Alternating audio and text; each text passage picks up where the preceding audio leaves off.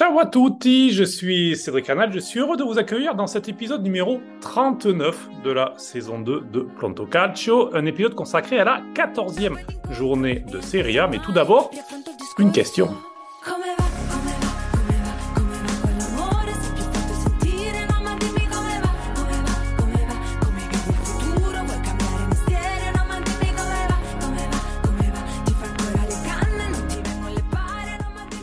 Antoine Aiello, come va? Tutto bene, e tu come stai? Bene, bene. Nicolas Wagner, come va? Eh, bene, anche tu. Perfetto. Alors, pourquoi Come va? C'est le générique d'autre- de notre épisode. Come va, come va, come va? De Margarita Vicario. Je vous raconte ma vie. J'étais à son concert hier soir et j'avais envie de mettre cette, cette musique qui met de bonne humeur pour commencer ce podcast. Mais je vous rassure, on ne parlera pas musique. On va parler football, on va parler Serie A et on va revenir aujourd'hui notamment euh, sur le succès de l'Inter 3 à 0 sur euh, le terrain du champion en titre, le Napoli. J'ai vu le match en replay, je vous rassure. Mes, mes camarades Nicolas et, Antoine l'ont vu de façon euh, très sérieuse en direct. On reviendra aussi sur la Roma qui a encore gagné dans les dernières minutes et avec un débat sur José Mourinho. Ce sera Anto contre moi pour ce débat. Et puis ensuite, on terminera avec Adrien Rabiot, buteur, passeur, capitaine de la Juve, qui est toujours deuxième après ce succès arraché contre Monza, 2 buts à 1. Se è chiaro che quello che dico, che faccio, che scrivo, che penso a te forse non ti piace.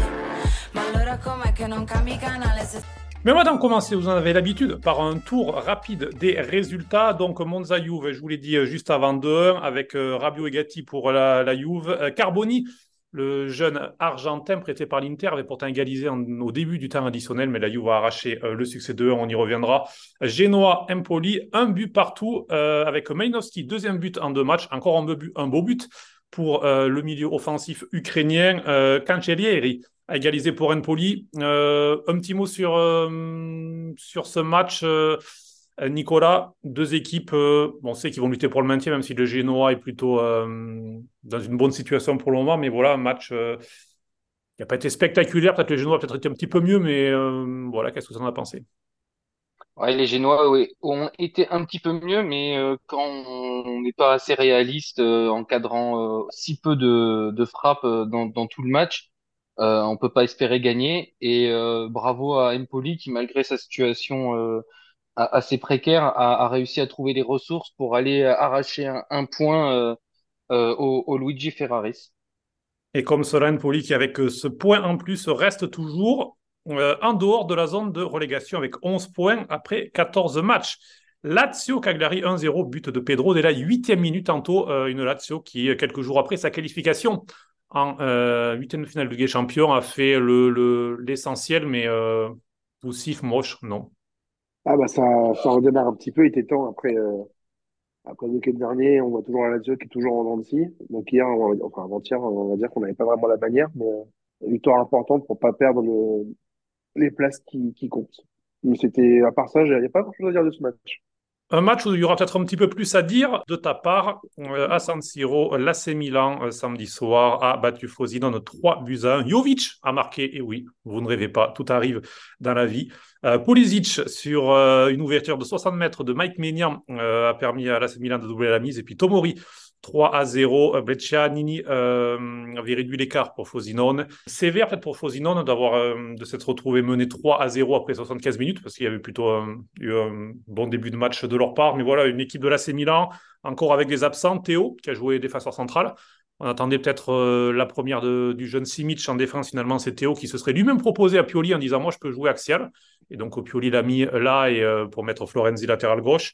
Puis bon, je l'ai dit, le but de, de Jovic qui a débloqué, euh, Maignan qui a aussi fait de, belles parades, et le retour de Benacer aussi, Anto. Donc, une soirée positive dans sa globalité pour euh, l'AC Milan. C'était une soirée positive, en plus dans un contexte encore un peu difficile entre euh, encore les blessures et comme on sait, Thio s'est blessé au Dortmund la semaine dernière. En plus, c'est un peu, un peu, dans un timing un peu compliqué parce que, je fais un petit aparté, Maldini a, fait une, interview il y a, quatre jours, qui a mis un peu le feu aux poudres. Mais ça, on se fera un débat avec euh, Raphaël quand il sera de retour. Je sais que c'est un fervent défenseur de Maldini. Moi, j'aime beaucoup Maldini, mais je trouve que s'il veut vraiment du bien au Milan, on pourrait éviter certaines déclarations dans certains moments. Bref, on va passer plutôt au match. Euh, un match, euh, plutôt maîtrisé. En tout cas, moi, le score n'est pas, pas injustifié. Provisian a, eu- ses moments, mais si on regarde que ce soit dans le contenu du match ou que ce soit même dans les statistiques, en termes de duel gagné, de précision de passe, la seule chose que Milan n'a pas eu, c'est la possession. C'était, un match plutôt maîtrisé avec beaucoup d'absents. Théo qui a fait plutôt un bon match en défense centrale, qui du coup a permis aussi au Milan, euh, en plus de Tomori, d'avoir une belle, euh, une belle relance. Jovic qui se débloque sur un plus un beau but, une belle reprise du gauche, et qui en plus derrière fait une passe décisive à Tomori sur une belle combinaison sur corner. C'était un match qu'il fallait gagner. En plus, euh, petit bonus, un match que Milan gagne sans avoir de blessés encore qui s'ajoute à la liste. Et en plus, on a, on va avoir la semaine pour préparer euh, le déplacement à, à Bergame la semaine prochaine. Euh, match, un, un match de, un match de maîtrisé, un match où ils ont eu une, une forme de, de calme et de sérénité. Ils ont su attendre et taper quand il fallait. Non, bon, c'était un bon, euh, c'était un bon samedi soir. J'étais très satisfait pour une fois. Ça faisait longtemps.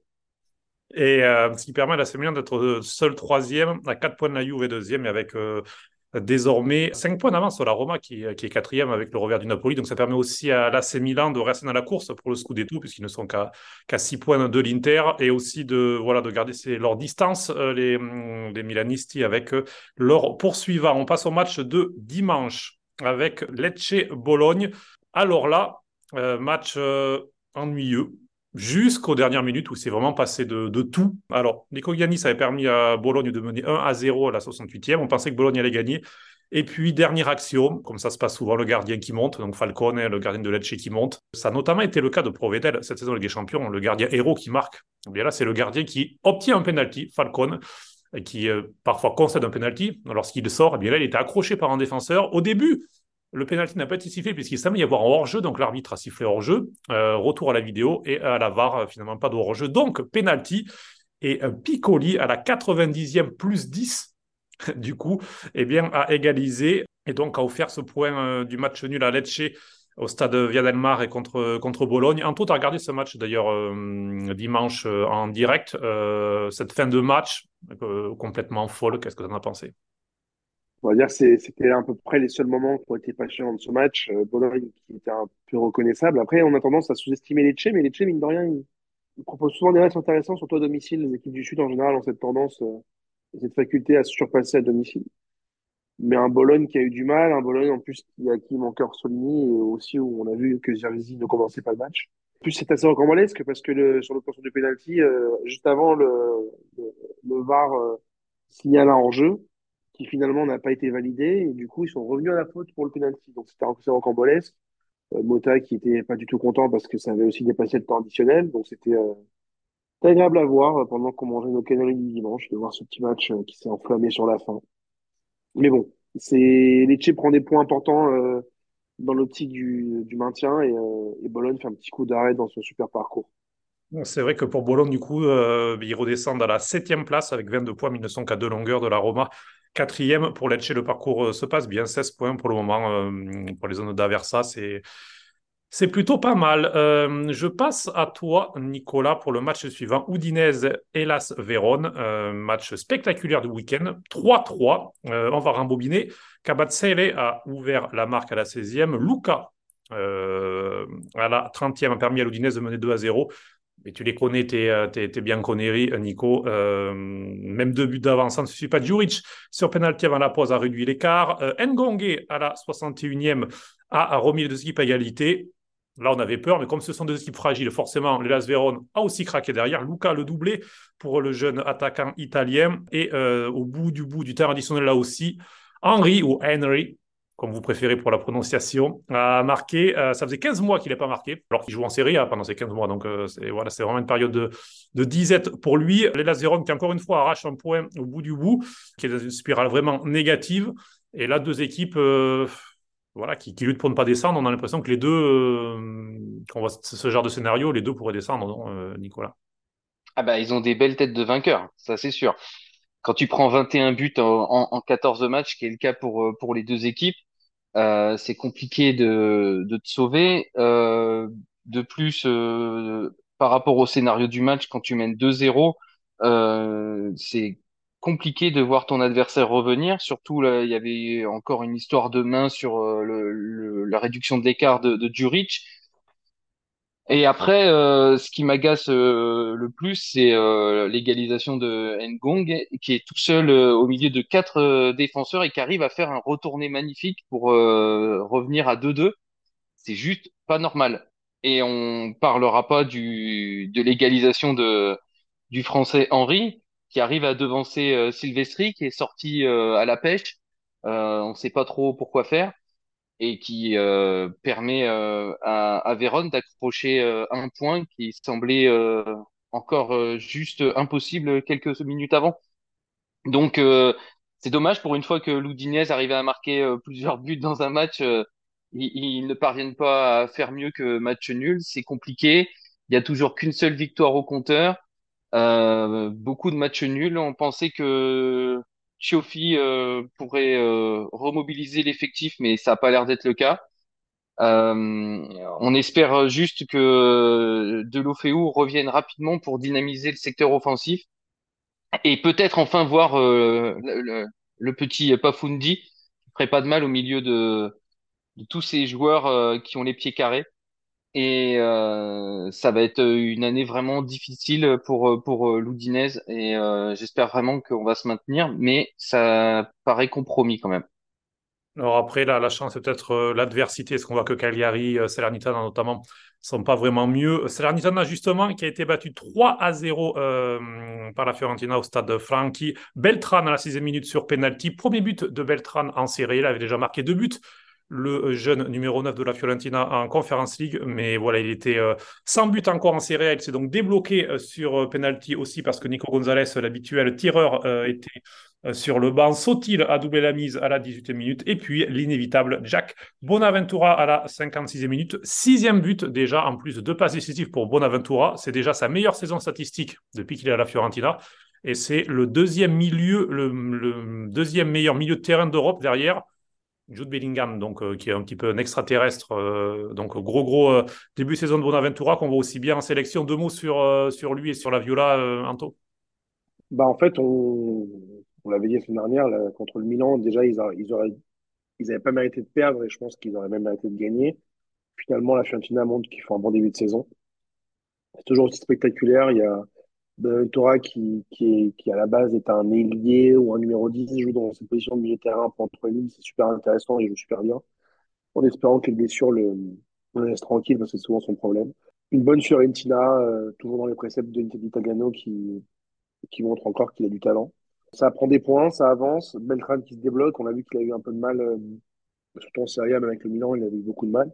Et euh, le jeune Sotil qui est encore à gauche euh, montre euh, qu'il a du talent et qui, en tout cas, qu'il est plus fort que son père, euh, n'est-ce pas, euh, Nico? C'est un match de la Fiorentina, je pense qu'il faudra compter sur eux. Sur eux, ils vont monter en puissance. C'est dommage que Dodo soit blessé parce qu'à droite, il met toujours Parisi ou il change. Mais, euh, mais c'est un bon groupe et, euh, et si Bonaventura reste en forme, je pense qu'ils peuvent largement euh, prétendre peut-être à une place en Conference League encore. Et moi, je pense même qu'ils pourraient même la gagner, la Conference League. On verra après, leur finale. Ils font partie de, ce groupe et de, de six équipes en 4 points. Euh, Entre la Roma, 24 points, la Lazio, 20 points. Ils sont en plein milieu de ce peloton, euh, la Viola. Et ça fait déjà 102 buts en 2023 sur l'année euh, civile pour euh, la Fiorentina qui a été en finale de Coupe d'Italie, en finale de Conference League. La saison passée, qui a perdu les deux finales. On verra si cette saison, ça se passera mieux pour Italiano et ses hommes. Et puis, dernier match, mais bon, on en reparlera dans le débat. C'était euh, donc le succès euh, de Busan de la Roma sur la pelouse de Sassuolo en remontée. Mais nous, on va passer au match phare de ce week-end. Del pallone per un attimo la parte di Lautaro, Carlos Augusto la tiene, alla fine Carlos Augusto in qualche modo riesce a servire Lautaro, c'è anche Turam in mezzo, Lautaro va a cercare il corridoio per Barella, Barella! Per il 2-0 Inter, slalom speciale! 2-0 Inter,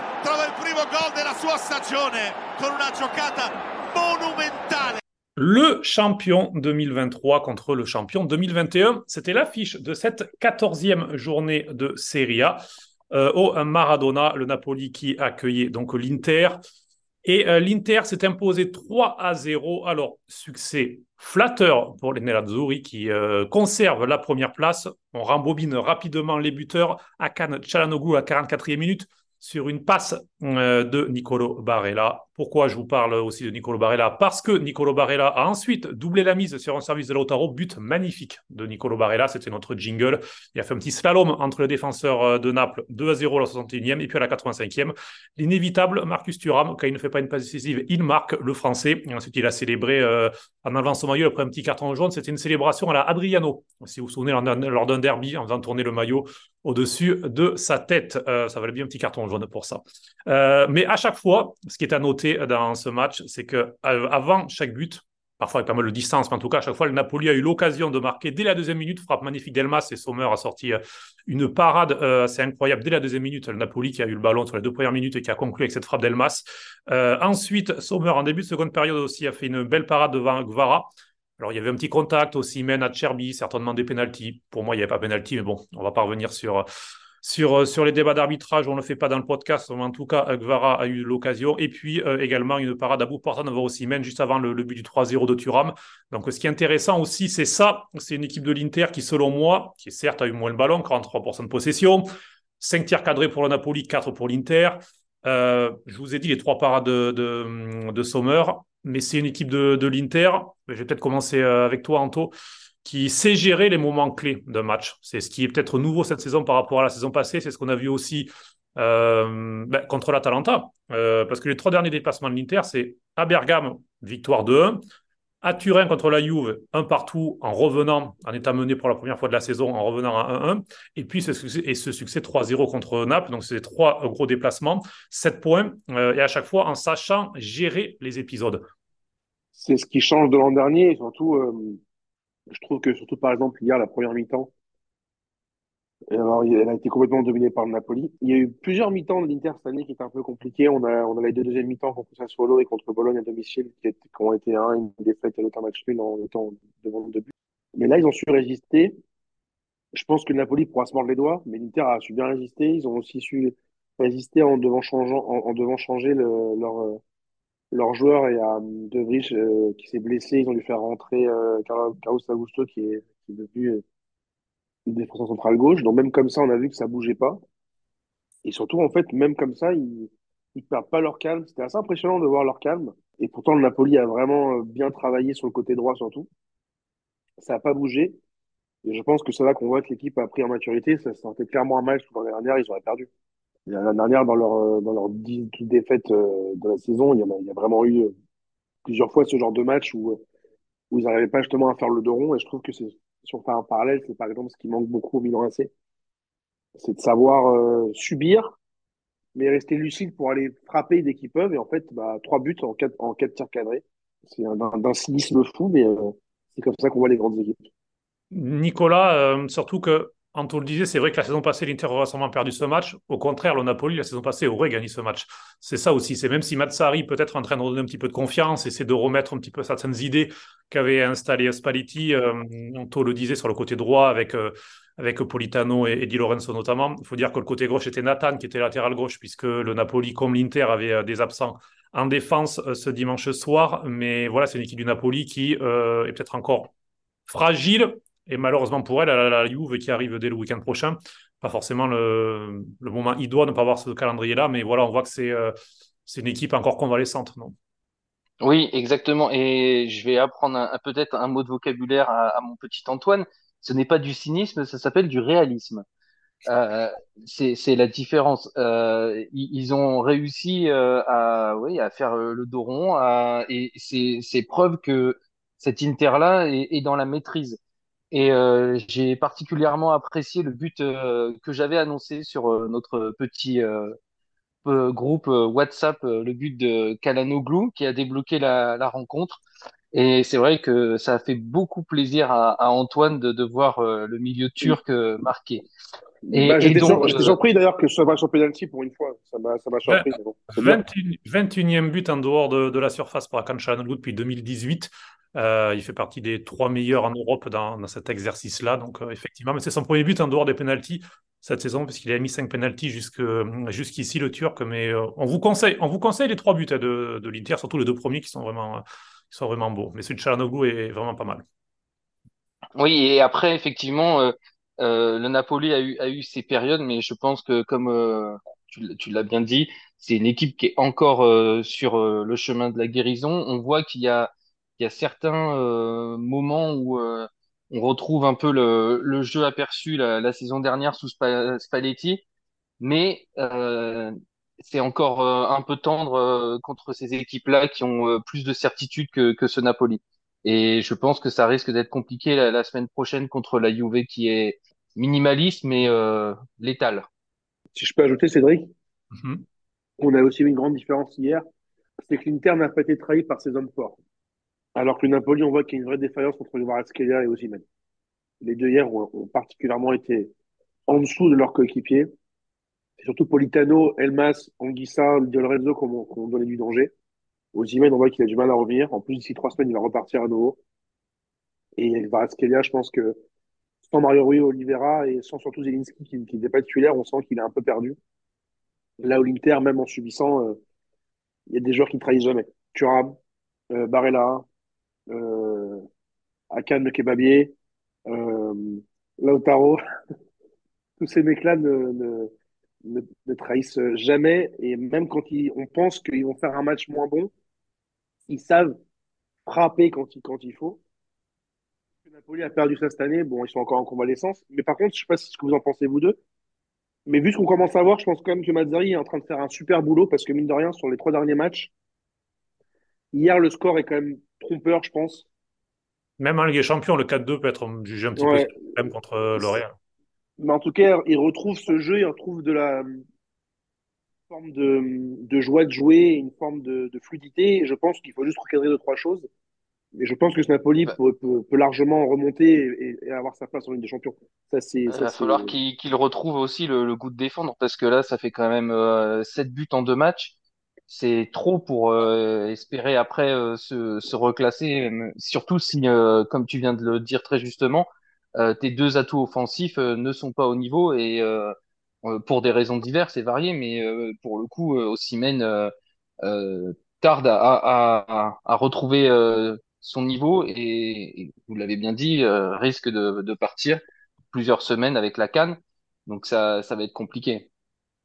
Et puisque tu parlais d'hommes forts, Anto, pour terminer ce hum, débat sur le match euh, du week-end, euh, j'en ai déjà parlé dans, la présentation, mais, Yann Sommer qui continue vraiment à vraiment être en forme, neuvième clean sheet pour lui en Serie A. Euh, il a pris seulement deux buts à l'extérieur. Là, il fait trois parades monumentales, à part le match contre Sassuolo, où sur le but de Berardi, il est clairement fautif sur le but de l'égalisation.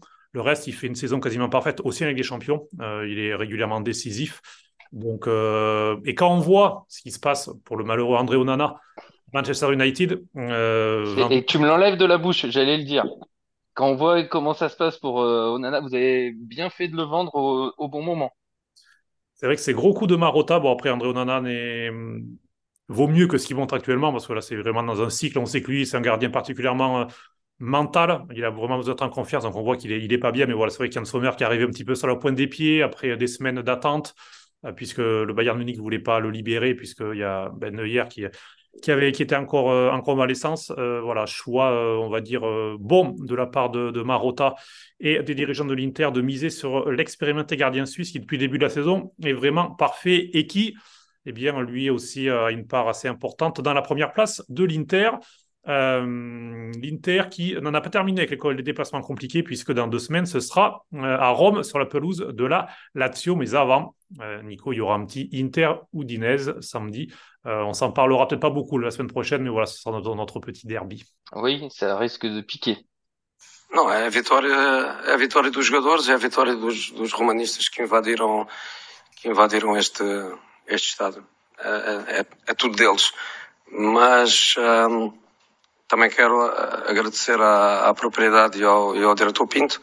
On passe au débat. Anto, j'espère que tu es prêt. Oui, vous avez entendu le jingle. C'est du portugais. C'est du portugais. Pourquoi? Parce que l'homme au centre de notre, de notre débat a parlé portugais ce dimanche soir, après le match. Euh, José Mourinho. Alors, est-ce qu'il en fait trop, José Mourinho? Est-ce qu'il euh, dépasse vraiment les bornes? Oui ou non? Je vais te laisser commencer, Anto. Euh, Pour toi, oui. Et puis, euh, je te répondrai pourquoi, euh, selon moi, enfin, j'essaierai de, de défendre l'entraîneur de la Roma. Vas-y. Enfin, tu défends entraîneur de la Roma ou tu défends entraîneur qui a fait le triplé avec l'Inter?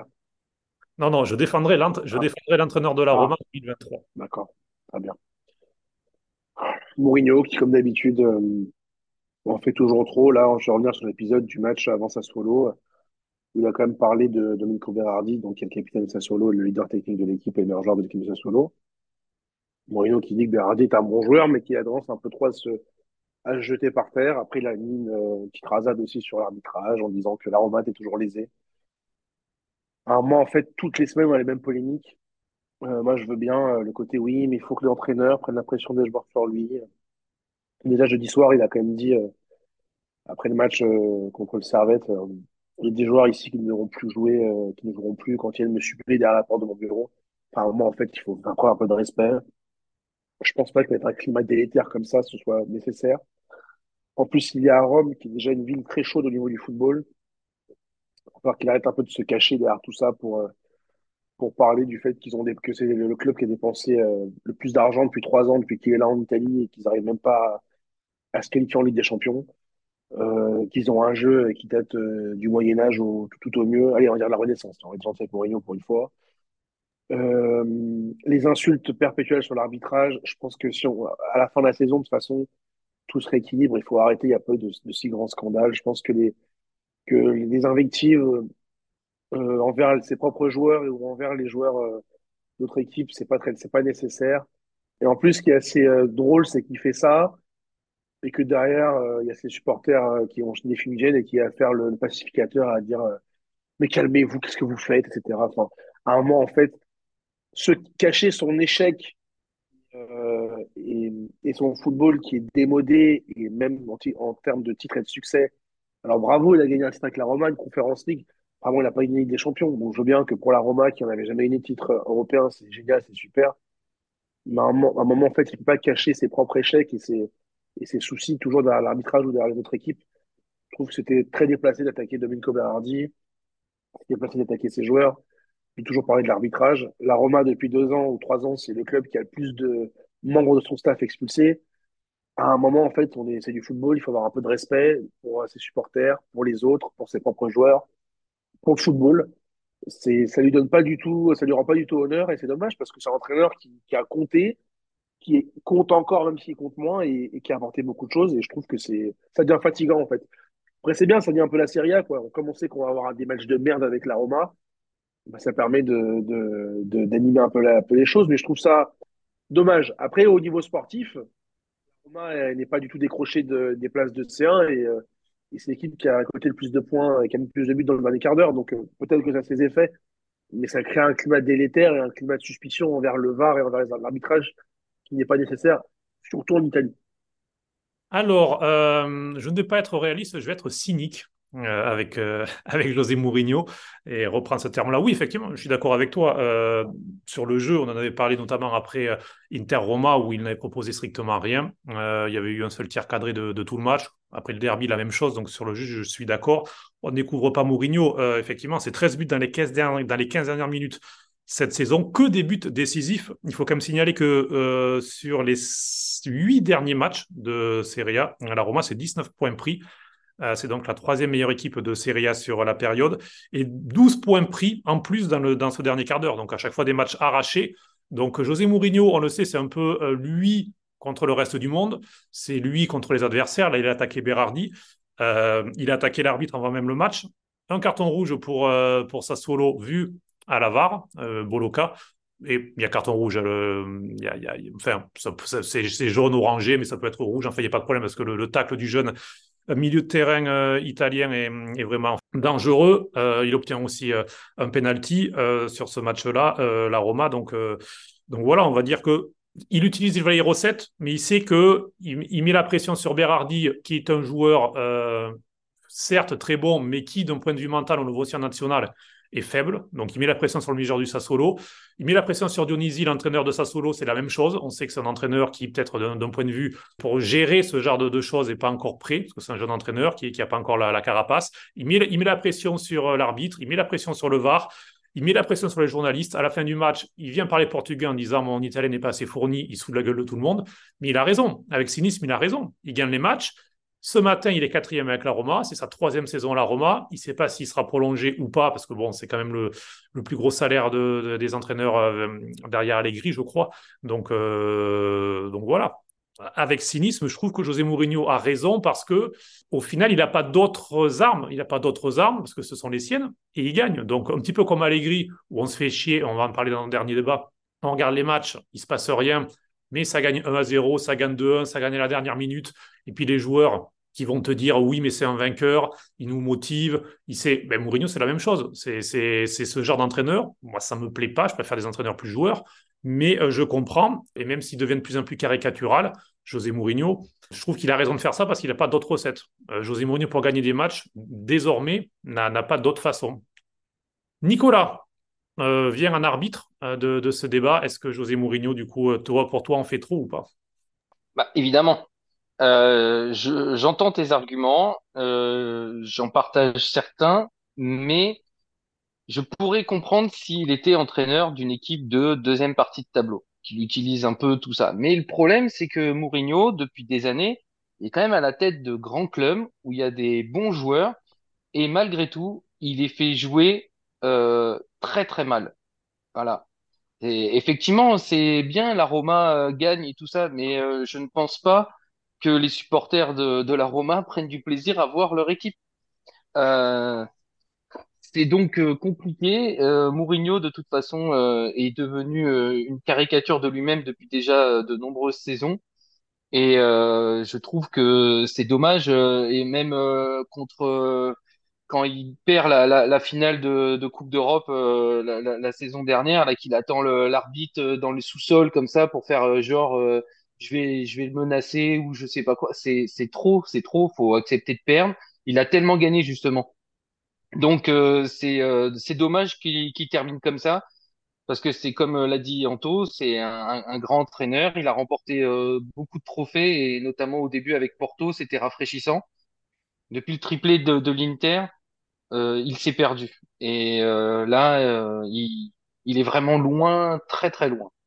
Alors, bien, on verra si on le retrouvera. Vous pouvez bien sûr, euh, vous aussi, à nous dire sur les réseaux sociaux, notamment ce que vous en pensez, si vous trouvez que Mourinho en fait vraiment trop ou, euh, ou pas, ou si vous comprenez euh, sa méthode.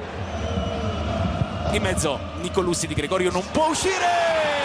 colpo di testa di Rabiot che porta avanti la Juventus. Al dodicesimo minuto non c'è riuscito Vlaovic su calcio di rigore colpisce ancora con le palle inattive e con i calci d'angolo la Juventus. Torna al gol. Rabiot 0-1 Nous, messieurs, on va passer au euh, dernier débat. Adrien Rabiot, l'homme du week-end, euh, buteur, passeur décisif, capitaine de la Juve. 2 sur la pelouse de Monza. La saison passée, la Juve a perdu les deux matchs euh, contre Monza. Donc voilà, une, une Juve encore une fois réaliste, cynique. Ce sont les deux paroles de notre podcast du jour. Donc Adrien Rabiot qui a marqué le premier but, Carboni, le jeune euh, milieu offensif euh, de, Monza prêté par l'Inter qui petit à petit gagne de plus en plus de minutes, qui avait donc égalisé. On pensait que ça allait se terminer à un partout et on se disait Ah tiens, pour une fois, la Juve va perdre des points dans la dernière minute.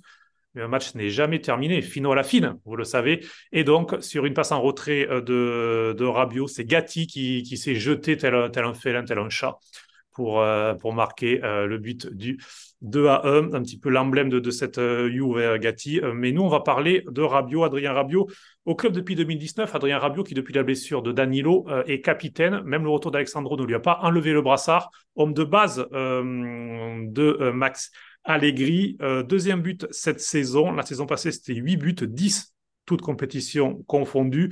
on a l'impression que c'est vraiment un homme de base, que c'est devenu quasiment le relais de Max Allegri euh, sur le terrain, euh, le français qui est aussi titulaire, vous le savez, avec euh, l'équipe de, France. Donc voilà.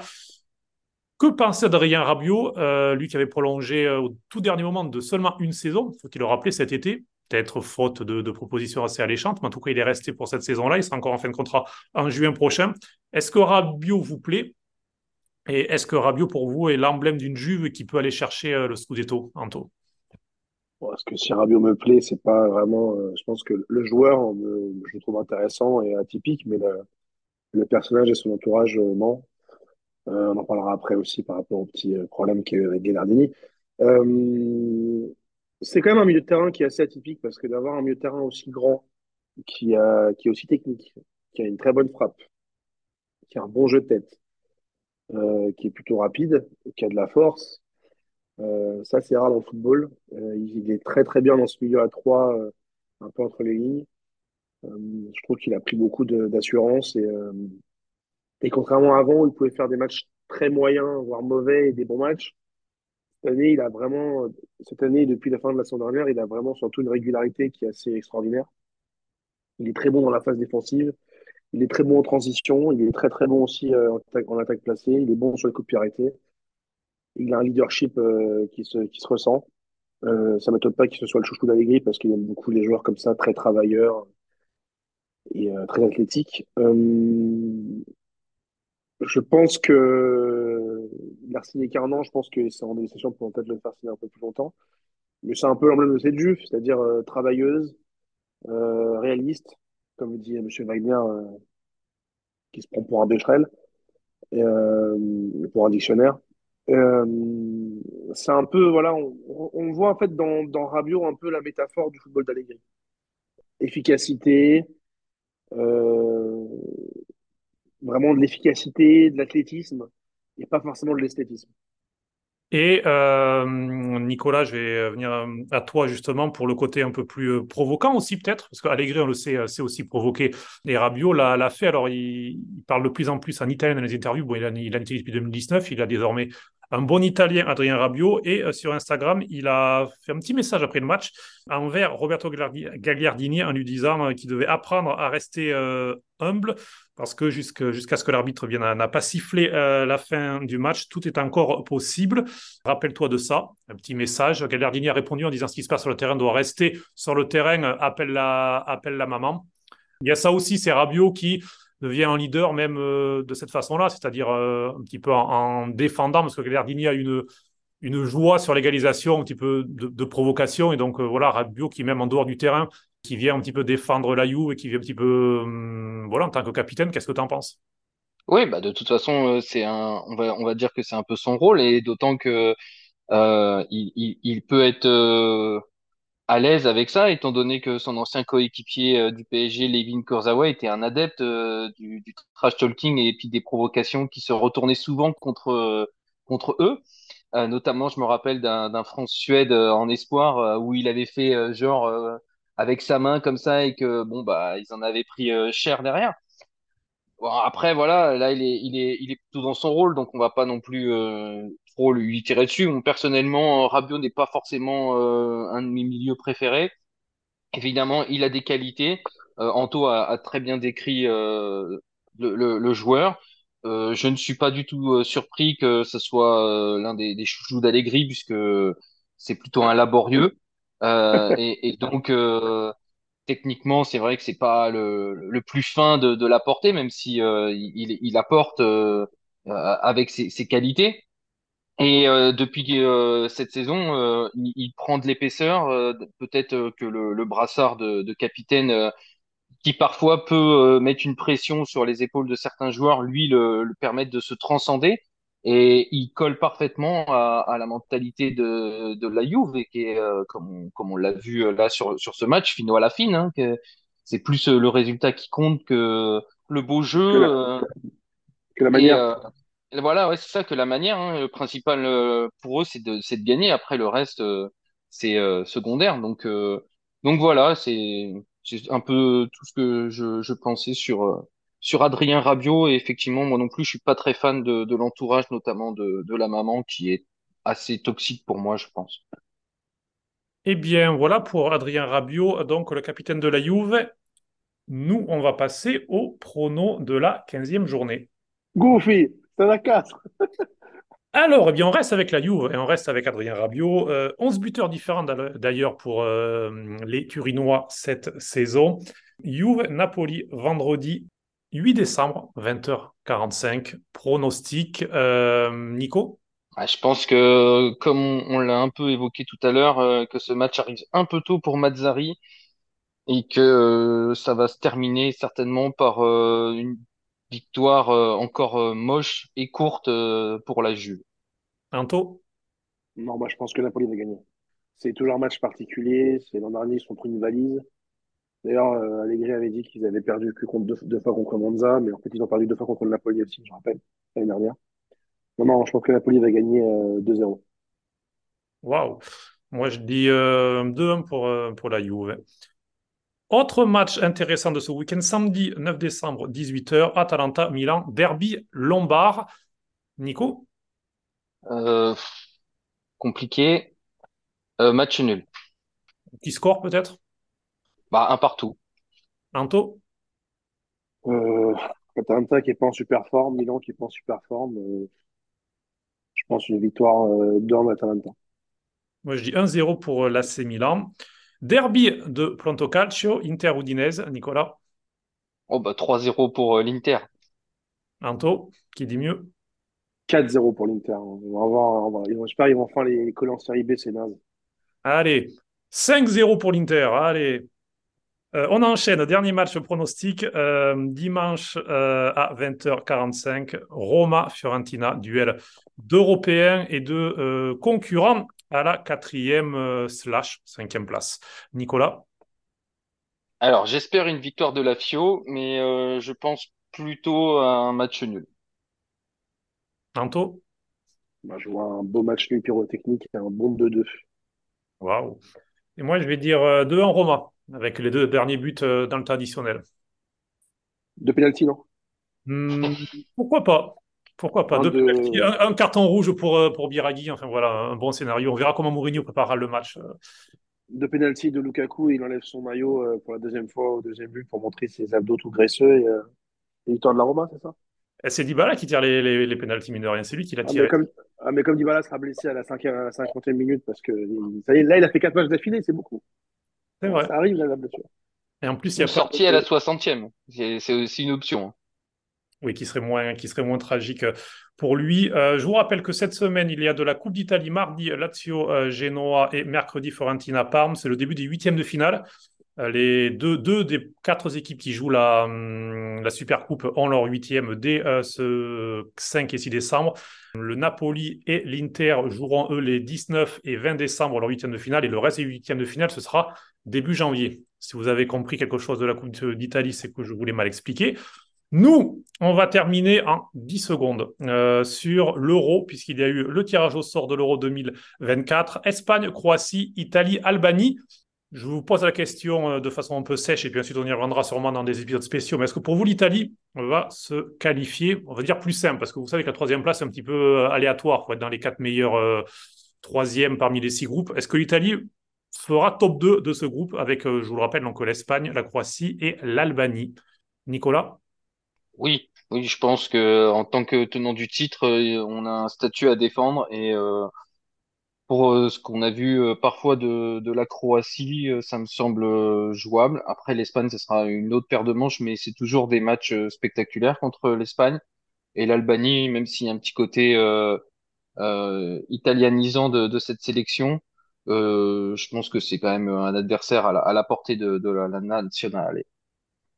Tu as raison, l'Albanie, avec la majorité des joueurs qui jouent en Serie A, euh, Silvino, euh, qui lui est l'entraîneur, qui n'est pas italien, mais qui a notamment débuté sa carrière d'entraîneur en étant adjoint de Mancini à l'Inter, euh, Anto sur ce groupe et sur les, chances de l'Italie de, finir, donc, comme je le dis, dans les deux premiers, parce que la troisième place est un peu aléatoire et on attend l'Italie quand même d'être deuxième de ce groupe, non?